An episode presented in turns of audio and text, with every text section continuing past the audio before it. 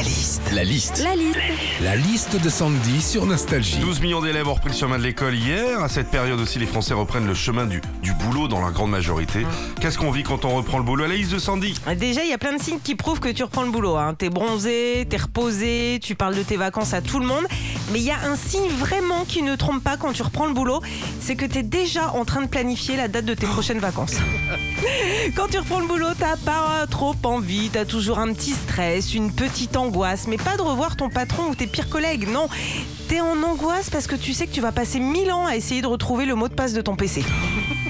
Quand on reprend le boulot, faut se remettre dans le rythme. hein. Tu passes des activités pédalo, pé- baignade et barbecue aux activités mail ré- et réunions et dossiers à boucler.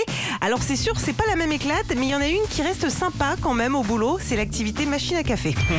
Enfin, quand on reprend le boulot, on est forcément un petit peu nostalgique des vacances. On se dit, Ah, t'imagines, il y a encore cinq jours, j'étais au soleil, sous l'eau, avec mon tuba.